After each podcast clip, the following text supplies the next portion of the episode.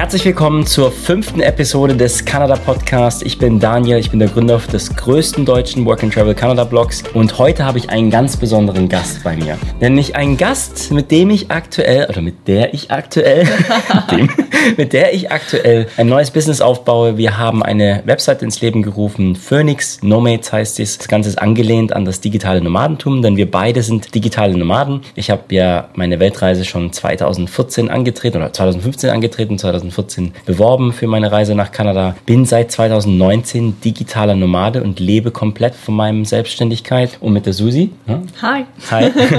mit der Susi haben wir ein neues Business, was wir gestartet haben. Darüber möchten wir heute ein bisschen sprechen. Aber es ist ja heute ein Kanada-Podcast. Deswegen geht es jetzt erstmal ums Reisen. Und wir werden euch am Ende ein bisschen mehr über das Phoenix Nomads Programm und was wir da gerade alles so vorhaben. Denn unser Leben dreht sich gerade mega, mega, mega schnell. Susi, herzlich willkommen und schön, dass du heute hier im Podcast bist. Ähm, vielleicht kannst du mal so beginnen. Stell dich mal ein bisschen vor und vor allem, wie bist du zum Reisen gekommen? Was hat dich zum Reisen inspiriert? Okay, also ich bin Susi und äh, ja, fürs Reisen war ich eigentlich schon immer begeistert, schon von klein auf. Äh, mit meiner Familie war ich eigentlich gar nicht so viel reisen, aber ich habe dann aus welchen Gründen auch immer den Entschluss gefasst, nach meinem Abi ein Jahr ins Ausland zu gehen. Ich kann nachträglich gar nicht mehr sagen, wo der Entschluss herkam, wo der Wunsch herkam, aber das war für mich irgendwie klar, ich möchte ins Ausland und per Zufall bin ich dann in Brasilien gelandet quasi. Also nein, natürlich nicht äh, per falschem Flugzeug oder sowas, sondern ich wollte eigentlich in die USA. Hat nicht so funktioniert, wie es sollte. Und über eine Organisation hatte ich dann die Wahl, gehe ich nach Brasilien oder gehe ich nach Tansania. Und auch da war eine Entscheidung, die ich nicht äh, logisch erklären kann. Das war sofort Brasilien. Und deswegen bin ich 2010 nach meinem Abi ein Jahr ins Ausland nach Brasilien gegangen. Du wolltest ursprünglich in die USA, hast du gerade gesagt. Ja, richtig. Ah, die USA ist ja nicht weit weg von Kanada. Also passt es hier ja sehr gut rein, weil viele der Leute, die wollen ja auch nach in die USA. Bei mir war es zum Beispiel auch so, dass ich unbedingt nach Kanada wollte, weil ich in die USA USA Hm. Kannst du vielleicht ein bisschen mehr erzählen, was der Hintergrund war? Warum konntest du nicht in die USA? Hast du versucht, ein Visum in der USA zu bekommen? Hm. Oder? Und dann die zweite Frage, was genau hast du in Brasilien gemacht? Hast du Au pair gemacht? Oder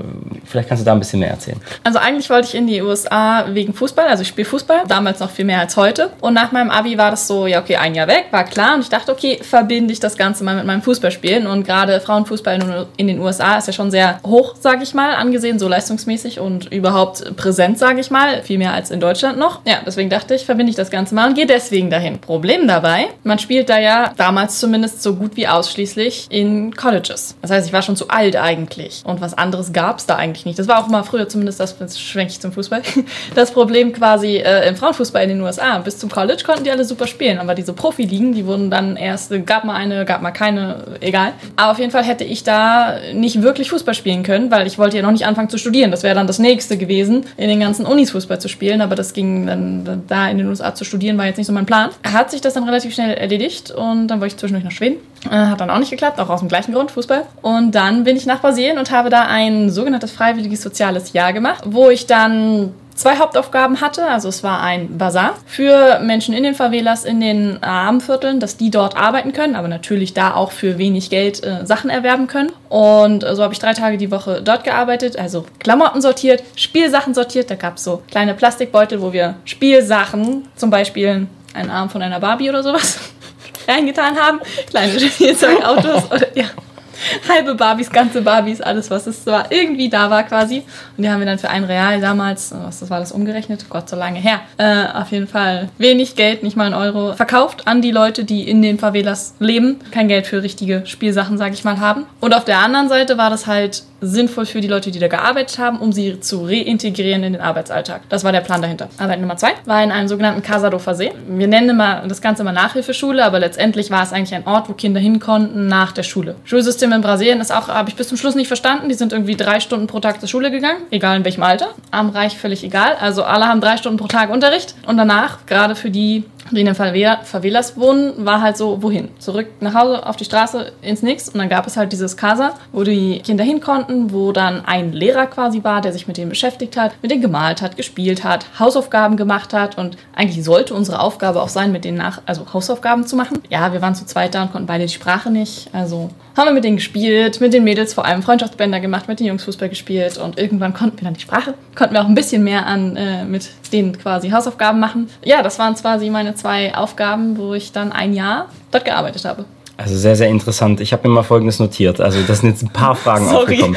Voll, nee, aber voll interessant. Erstens, wie bist du an diese zwei Jobs rangekommen? Du hast ja gesagt, du wolltest in die USA. Dort mit dem College hat es nicht geklappt. Nur bis zum College war Fußball. Na, ich hätte zur Schule, Schule gehen müssen. Also entweder Schule oder Uni. Das heißt, es gibt die Möglichkeit, in die USA zu gehen, indem man quasi wie so ein Student an der Schule wird. Genau, So- so Schulmannschaften Programm. oder Unimannschaften. Und dann So hast, du rüber dann hast du rüber geswitcht und hast überlegt, genau das gleiche in Schweden zu machen. Das hat aber dann auch nicht geklappt oder hast du gar nicht erst versucht? Da habe ich mich tatsächlich auch auf ein paar Vereine beworben. Also da ist es ge- losgekoppelt von dem Schulsystem. DAAD heißt es, glaube ich, Deutschen. Oh Gott, keine Ahnung, wie das heißt. Äh, ja, aber da habe ich entweder gar keine Antwort oder An Absagen bekommen. Und deswegen kam das äh, auch nicht in Frage. Und dann war es ein bisschen Zufall. Bei mir in der Schule damals lagen Flyer aus von Invia nannte sich das oder gibt es heute noch. Eine Organisation, die Menschen, Freiwillige ins Ausland versendet. Eben nach Brasilien und Tansania. Und das war per Zufall, lag äh, im Foyer auf dem Flügel.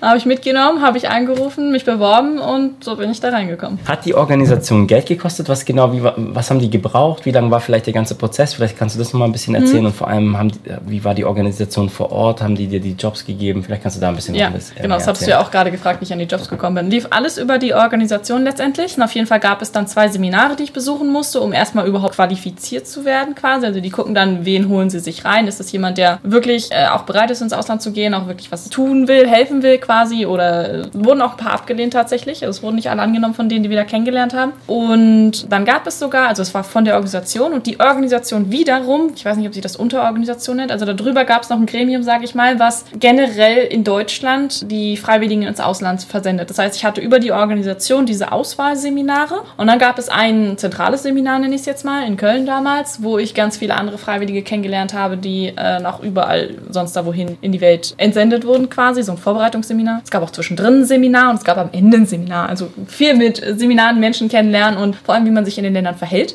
Weil in Brasilien geht das sogar noch, aber viele, die nach Afrika, Tansania, Tansania ist Afrika, andere Länder, krassere Länder, sage ich mal, äh, gegangen sind, muss man schon sich so ein paar Regeln, an ein paar Regeln halten. Wurden wir da ein bisschen geschult, nenne ich es mal. Mm, So viel zum Auswahlprozess und ansonsten hat die Organisation komplett alles übernommen. Also ich musste mich aufs Visum bewerben, was damals noch einfach mit einem Trick war. In Berlin hast du kein Visum bekommen für Brasilien. Das heißt, wir mussten den Trick gehen und über Baden-Württemberg, weil da war irgendjemand, der hat die Visums durchgewunken. Keine Ahnung, wir wissen nicht wer, aber wenn man quasi einen Wohnsitz in Baden-Württemberg hatte, hast du innerhalb von ein paar Tagen, Wochen, ich weiß es nicht mehr genau, das Visum bekommen. In Berlin keine Chance. Deswegen habe ich nie versucht. Deswegen wurde uns gleich gesagt, dort versuchen.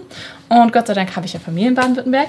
Also wurde einfach mein Name ans Klingelschild äh, ge gehangen und es gab sogar noch ein Problem. Ich hatte eine falsche Adresse draufgeschrieben oder die haben irgendwas war mit der Adresse. Es hat Komplikationen gegeben. Ich glaube, ich habe drei Tage vor Einreise mein Visum bekommen. War knapp, ja. Also Flug und alles war schon geplant. Ja, ja, genau. Alles war schon fest. Alles war, nur das Visum hat noch gefehlt. Und war halt in Bearbeitung die ganze Zeit. Äh, ja, war gut. So viel zum Thema äh, Risiko eingehen. Mhm. Einfach schon mal alles planen. Genauso kann man das auch mit Kanada machen. Einfach mal alles planen und dann einfach losgehen. Es wird schon irgendwie werden, Universum. Absolut, genau. Ja, auf jeden Fall, die Organisation hat, außer das, das musste ich halt selber machen, weil Dokumente beantragen, aber die Organisation hat ansonsten alles übernommen. Von Flugbuchen über die Jobs, also das gab quasi eine Kooperation zwischen den äh, Organisationen in Brasilien und der Organisation in Berlin. Und genau, deswegen, also ich musste mich eigentlich um nichts kümmern, außer das Visum. Und du hast äh, Preis angesprochen, also ich musste auch nichts dafür zahlen. Die hatten das Konzept, dass jeder quasi, den sie, also jede Person, die sie ins Ausland versenden, sich so eine Art Spendenkreis aufbaut. Im optimalsten Fall zehn Personen, die pro Monat 10 Euro spenden an dich bzw. die Organisation. Und dafür habe ich damals pro Monat 160 Euro von den Taschengeld bekommen, um einen Teil an meine Gastfamilie abzugeben und um einen Teil, um davon zu leben, was auch locker gereicht hat. Musstest du Unterkunft zahlen oder wie, wie, war das? Auch das lief Alles über die Organisation. Ich wurde vermittelt an eine Gastfamilie, musste ich zwischendurch wechseln. Brauchtest du die, sorry, Ja, brauchtest du die nein. 10 vorher schon, bevor ja, du gehen konntest? Ja, das schon. Die 10 brauchte ich, beziehungsweise ich hatte keine 10. Also das haben, sie haben uns jetzt nicht festgelegt, es müssen unbedingt 10 sein. Das heißt, sie haben da schon, ich nenne es mal Geld reingepumpt, dass man halt nicht unbedingt das Ganze aufwenden muss. Ich weiß nicht mehr genau, wie viel ich hatte, aber ich habe ja eine große Familie. Deswegen war das jetzt nicht so die Hürde, sage ich mal. Ja, genau. Also ich musste, was ich an finanziellen Sachen mitbringen musste, ist mir Leute zusammensuchen. Also klar hätte man auch selber machen können, aber das war halt auch irgendwie so das Prinzip, das aufzuteilen, der soziale Aspekt dabei. 10 Euro im Monat spenden quasi dafür, dass ich nach Brasilien gehen kann. Ich bin gerade fasziniert von deinen Augen. Von meinen Augen. Sorry. Podcast. Brasilien, welche Sprache spricht man da überhaupt? Portugiesisch. Portugiesisch, okay, alles klar. Du hast vorhin schon gesagt, du konntest gar kein Portugiesisch, das heißt, du hast vor Ort gelernt. Hast du portugiesischen Unterricht genommen? Hast du die Sprache dort vor Ort gelernt, einfach nebenbei? Oder? Und dann vor allem Brasilien, hast du nicht Angst gehabt? Du hast ja dann auch nichts mit dem Fußball dort gemacht. Also Doch, hatte ich sogar. vielleicht kannst du da noch mal ein bisschen was Per erzählen. Zufall, aber ähm, was war die erste Frage nochmal? Also erste Frage, hattest du vor der Reise Sprache. Angst? Nee, Sprache war die erste Frage. Okay, dann wie war das mit der Sprache? Weil viele haben ja die Angst, wenn in ein Land gehen, gerade zum Beispiel auch Kanada, brauche ich das Englisch, kann ich vor Ort lernen oder kann ich nicht, sollte ich schon vor Ort was anfangen? Wie war das bei dir? Also, äh, ich hatte noch zusätzliche Herausforderungen. Mit Englisch kommst du in Brasilien nicht weit, vor allem nicht in der Region, wo ich war. Also, ich konnte zwar Englisch, aber hat mir rein gar nichts gebracht. Ich kannte keine Person dort oder auch keine kennengelernt, doch später, aber die Englisch konnte. Ja, ich wurde auch damals schon oft gefragt, ob ich nicht Angst habe wegen der Sprache, weil ich kann sie ja nicht. Hatte ich komischerweise nicht. Also, das ist. Ähm, einer der wenigen Momenten, glaube ich, in meinem Leben, wo ich äh, überhaupt keine Zweifel oder Angst hatte, so, so ich mache das jetzt einfach. Das war von vornherein irgendwie klar, ich mache das, also mache ich das. Kann ich die Sprache nicht? Kann ich schon irgendwie lernen. Sollte man vielleicht erwähnen, ich bin kein Sprachgenie. Ich hatte in der Schule immer Probleme mit Sprachen. Also ich hatte Französisch und Englisch in der Schule. Äh, Französisch habe ich, sobald es ging, dann mit einer 5 abgewählt. Also, mh, ne? Englisch habe ich mich durchgemogelt und ich wollte nach Brasilien und Portugiesisch lernen, ist klar, ne? So haben mich auch alle Leute angeguckt. Aber irgendwie habe ich mir da wenig Kopf gemacht, weil es ist was anderes, eine Sprache in der Schule zu lernen als im Land. Natürlich habe ich versucht, mich vorzubereiten. Sprich, ich hatte einen Sprachkurs in Berlin für zwei oder drei Wochen, glaube ich, wo ich einmal die Woche oder sogar zweimal, ich weiß es nicht mehr, Einzelunterricht bekommen habe von einer, war sie sogar Brasilianerin, auch das weiß ich nicht mehr. Rückblickend hat mir jetzt nicht so viel gebracht. Ja, ich habe die Pronomen gelernt, so ich, du, er, sie, es und so weiter. Und ich habe zählen gelernt, weil sie war der Meinung, ich muss unbedingt die Zahlen drauf haben. Wozu ich genau das haben musste, weiß ich nicht. Aber die konnte ich. Ich konnte zählen. Äh, ja, aber ansonsten muss ich zugeben, hat mir das, was ich in Deutschland gelernt habe, in Brasilien selber gar nichts geholfen. Die sprechen viel zu schnell. Und ich war noch in Fortaleza, wo sie langsam sprechen. Ich weiß nicht, wie es gewesen wäre ohne. Vielleicht hat es doch irgendwie geholfen, unterbewusst, wer weiß. Aber bewusst hat mir das gar nicht geholfen. Hast du vor Ort irgendeinen Sprachkurs gemacht? Wurde uns angeboten, sind wir letztendlich nie zugekommen, weil keine Zeit. Nein, habe ich nicht. Ich habe tatsächlich vor Ort die Sprache gelernt, mit den Menschen quasi, was sehr gruselig war am Anfang, äh, definitiv. Und mehr mit Händen und Füßen orientiert als äh, kommuniziert als alles andere. Und äh, ja, ich habe eine lustige Geschichte dazu. Ich habe ja auf einem Bazar gearbeitet, wo wir unter anderem Klamotten sortiert haben. Auch die Namen konnte ich natürlich nicht. Und deswegen haben sie sich auch so ein bisschen einen Spaß daraus gemacht, uns das beizubringen. Also immer Klamotten hochgehalten, was heißt das? Ich glaube, das erste Wort, was ich gelernt habe, weil ich es mir nicht merken konnte, war Unterhose. Was heißt es? Calcinha. Casinha. Geil.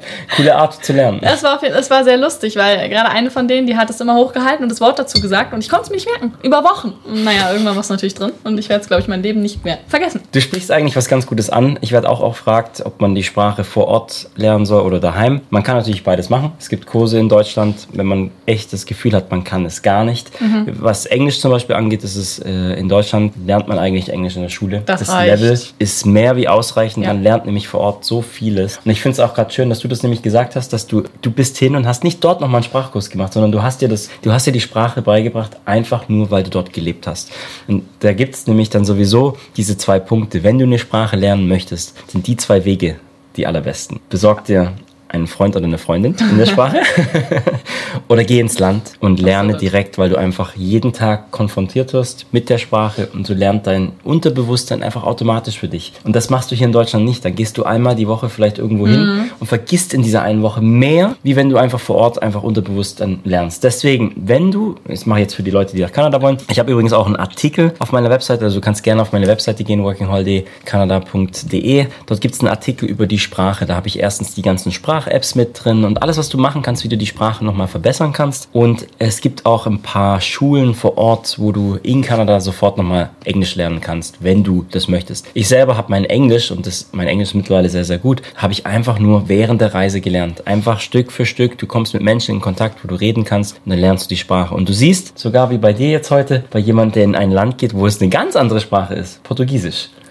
Portugiesisch. Wie Ein geil. Tipp dazu noch, eigentlich Ja. völlig egal, ob Portugiesisch, Englisch oder sonst da was, reden. Das ist was, was ich am Anfang gar nicht gemacht habe, weil sehr schüchtern, sehr introvertiert. Ich habe mich nicht getraut zu reden. Ich habe relativ schnell die Sprache verstanden, aber reden. Und irgendwann, nach einem halben Jahr, was schon spät ist, habe ich mich dann getraut, quasi auch selber zu reden, zu kommunizieren, richtige Unterhaltungen zu führen, was dann einfach viel schneller ging, die Sprache zu lernen.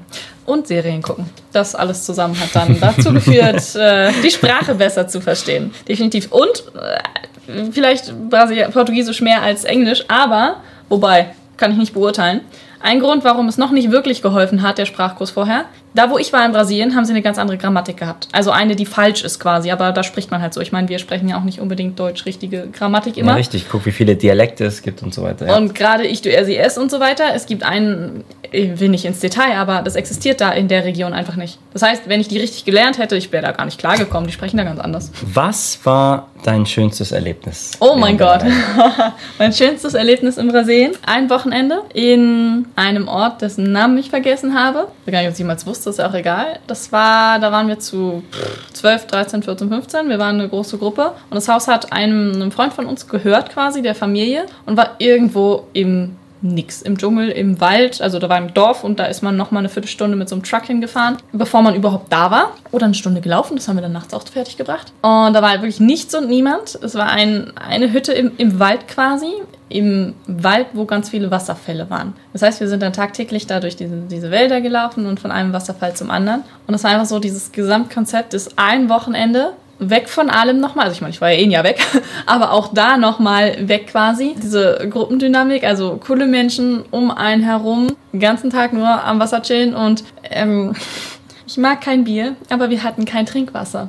Das heißt, es gab nur die Wahl, entweder aus dem Wasserhahn zu trinken, was man nicht empfehlen sollte in Brasilien. Äh, Habe ich zwar irgendwann gemacht, weil ich Durst hatte, aber äh, sollte man eigentlich nicht. Und drei Minuten entfernt gab es eine kleine Bar, Kneipe, wie auch immer. Äh, einfach nur ein Schuppen, wo jemand Bier verkauft hat, egal. Das heißt, wir haben uns ein komplettes Wochenende von Bier ernährt, quasi. Und das mit jemandem, der kein Bier mag, war.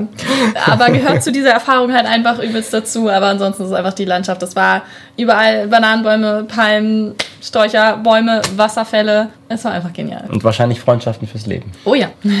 Und für eine zweite Familie habe ich da gewonnen. Das war die Gastfamilie oder ja. wer? Okay. Genau. Das heißt, du hast dieses Wochenende mit der Gastfamilie gemacht. Nee, in dem Fall nicht, aber ja. so generell. So generell ja, aus, der, genau. aus dem Jahr. äh, ich kenne dich jetzt ja schon ein bisschen. ein ganz kleines bisschen. Du liebst das Reisen. Yes. Wo warst du denn schon überall und was sind so deine Träume und deine Ziele? Okay, also Brasilien war meine erste Reise, meine große Reise, wo ich auch am längsten weg war, das eine Jahr. Und ich war seitdem noch zweimal wieder in Brasilien. Einmal für einen Monat, einfach um die Leute wieder zu besuchen. Und nochmal fünf Jahre später für drei Monate, wo ich durch Brasilien gereist bin quasi. Und ansonsten, das war 2015, habe ich auch so eine Mini-Weltreise, nenne ich sie gerne, gemacht. Wir sind auf die Philippinen geflogen für einen Monat, von dort nach Australien für drei Monate und dann nochmal nach Brasilien. Das sind die drei Monate gewesen. Genau, sodass ich ein gutes halbes Jahr dann äh, Philippinen, Australien, Brasilien. Das waren drei sehr schöne Reisen. genau, das ist das, wo ich schon war. Ansonsten, ja, Kleinigkeiten innerhalb von Europa, Urlaube, aber das waren die großen Reisen quasi. Und es soll noch viel mehr kommen. also was kommen soll, ist auf jeden Fall Neuseeland. Neuseeland, aha. Moment mal, ich habe mir eine Frage aufgeschrieben. Hau raus. Wie hätte ich das jetzt nur wissen können, dass oh. es Neuseeland ist?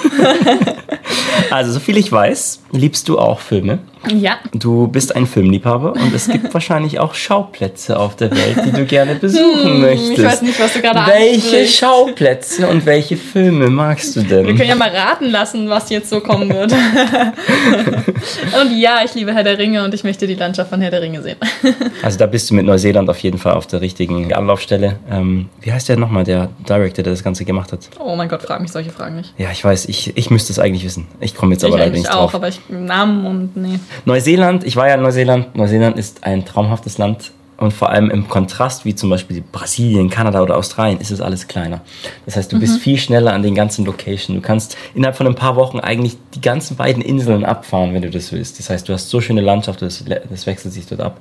Ja, also wenn du, du gerade zuhörst und du bist gerade noch so am Entscheiden, ob jetzt Australien, Neuseeland oder Kanada, oder Brasilien. Nimm, oder Brasilien, ich wollte gerade sagen. Nimm Brasilien vielleicht mit auf die Liste, weil ich glaube, Brasilien ist auch ein sehr, sehr schönes Land. Äh, Einschränkung dazu, soweit ich weiß, kann man zumindest auf die Art und Weise mit freiwillig soziales Jahr nicht mehr nach Brasilien. Aber Gut, dass ich das nicht mehr auswendig weiß, aber es gibt eine Webseite, die haben der Julian und ich 2020 ins Leben gerufen. Die nennt sich workingholiday.blog. Genauso kannst du eintippen. Das ist jetzt peinlich, dass ich es automatisch nicht weiß, aber ich gebe mal kurz das ein. Wenn man auf workingholiday.blog geht, dann findet man oben in der Leiste eine, eine Anzeige Destinations. Die Seite ist übrigens auf Deutsch und auf Englisch. Und da haben wir eine Weltkarte abgebildet. Ich halte das mal hier kurz in die Kamera. Naja, das sieht man nicht mehr richtig. Ich blende das einfach mal ein. Und da sieht man all die Länder, die ein Working Holiday Visa hat. Und wenn ich das jetzt hier richtig sehe, ist da auch Brasilien. Ernsthaft? Hier, schau. Brasilien. Oha. Das heißt, und da habe ich auch ein bisschen was schon geschrieben, Brasilien hat ein Working Holiday Visum, Age Limit 18 bis 30 und man kann 12 Monate und es gilt für die Länder wie Deutschland, Frankreich, Neuseeland und Südkorea. Äh, mehr Informationen findet man hier auf den Government-Seiten und How to Apply. Es gibt also ein Visa und äh, ja, falls dich das auch interessiert und du möchtest gerne nach Brasilien, kannst du bei uns auf der Seite gucken, äh, workingholiday.blog und äh, tust dir da die weiteren Informationen holen. So viel dazu. Welche Länder möchtest du noch sehen? Ich möchte unbedingt noch China und Japan sehen. Und ich möchte so viele Länder sehen, oh mein Gott. Ich will auch Kanada sehen.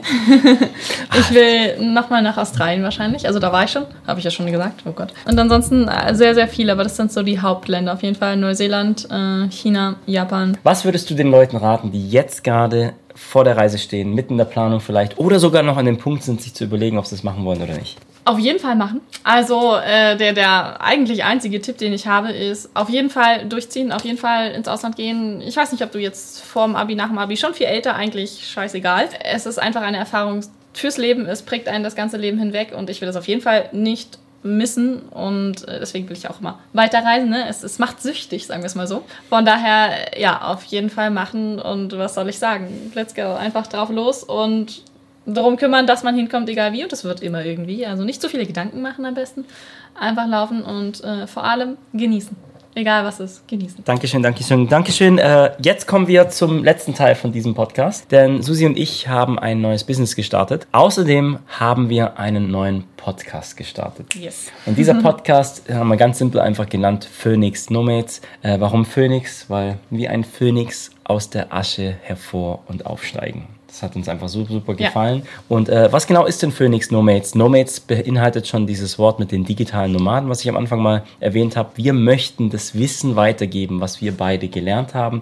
Auf das bin ich jetzt überhaupt nicht eingegangen. Du bist jetzt auch schon selbstständig seit einiger Zeit. Und wir haben uns jetzt eben zusammengetan und bauen dieses Business auf und wollen unser gemeinsames Wissen bei Phoenix Nomads weitergeben. Das Ganze ist jetzt alles erst dieses Jahr ins Leben gerufen worden. Wir sind mitten dabei, alles aufzubauen. Deswegen habe ich jetzt auch diese Folge hier reingeklatscht, damit du das live live miterleben kannst. Es gibt die Webseite phoenixnomads.com, wo wir über verschiedene Themen reden. Vielleicht kannst du ein bisschen was über die Themen sagen, die wir da so abwickeln. Sehr gerne. genau, also die Website haben wir ins Leben gerufen und es existiert auch schon ein kleiner Blog, wo ihr ein bisschen drin rumstöbern könnt. Und ja, grundsätzlich soll es natürlich ums digitale Nomadentum gehen, wie, also von möchte ich das werden? Wie komme ich dahin? Welche Länder kommen in Frage? Zu was, was muss ich dazu wissen? Was muss ich können? Und in Kombination dessen natürlich, auf welche Art und Weise möchte ich digitale Nomade werden? Es gibt ja Möglichkeit im Angestelltenverhältnis remote einfach zu arbeiten oder sich eine Selbstständigkeit aufzubauen. Und insbesondere das ist auch so ein bisschen unser Thema, das Business-Thema, zu zeigen, wie man sich selbstständig machen kann, wie man so eben digitale Nomade werden kann, sich ein Leben aufzubauen, was man einfach auch leben will. Darum herum Themen wie Business, Traveling, Lifestyle, Mindset, Glaubenssätze, wie komme ich da überhaupt hin gedanklich. Genau, all das, wie das zusammengehört, warum das auch zusammengehört und wie dir das helfen kann, wenn du das denn möchtest, selber digitale Nomade zu werden oder einfach nur äh, unabhängig zu werden. Genau das sind die Themen, die wir behandeln, die wir nach und nach Stück für Stück erarbeiten werden äh, darstellen werden. genau, das ist äh, das, worum sich alles dreht. Wir haben die Website, die du angesprochen hast. Wir sind auch auf den ganzen Social Media äh, Kanälen dort, haben jetzt äh, auch einen YouTube-Kanal gestartet. Das heißt, von allen Seiten kannst du uns dabei zuschauen, wie wir unseren Weg gehen und im optimalsten Fall inspirieren und motivieren wir dich dazu, deinen eigenen Weg zu gehen, vielleicht digitaler Nomade zu werden oder auch einfach so dein eigenes unabhängiges Leben aufzubauen. Genau, falls dich das interessiert, schau gerne mal einfach vorbei. Du kriegst jede Menge Informationen. Falls du sogar sagst, hey, das will ich, ich möchte gerne sowas aufbauen, ich möchte die technische Unterstützung haben, haben wir neben den ganzen kostenlosen Content, den wir jetzt in Zukunft natürlich rausbringen werden, auch ein Programm aufs Leben, also ins Leben gerufen. Und das ist ein sogenanntes Coaching-Programm, wo wir in drei Monaten dir helfen, dich zum digitalen Nomaden zu machen. Dort wirst du über all die Themen, was die Susi gerade angesprochen hat, wirst du Informationen bekommen, du wirst eine Akademie haben, wo du quasi auf, also lebenslang Zugriff hast auf die Videos.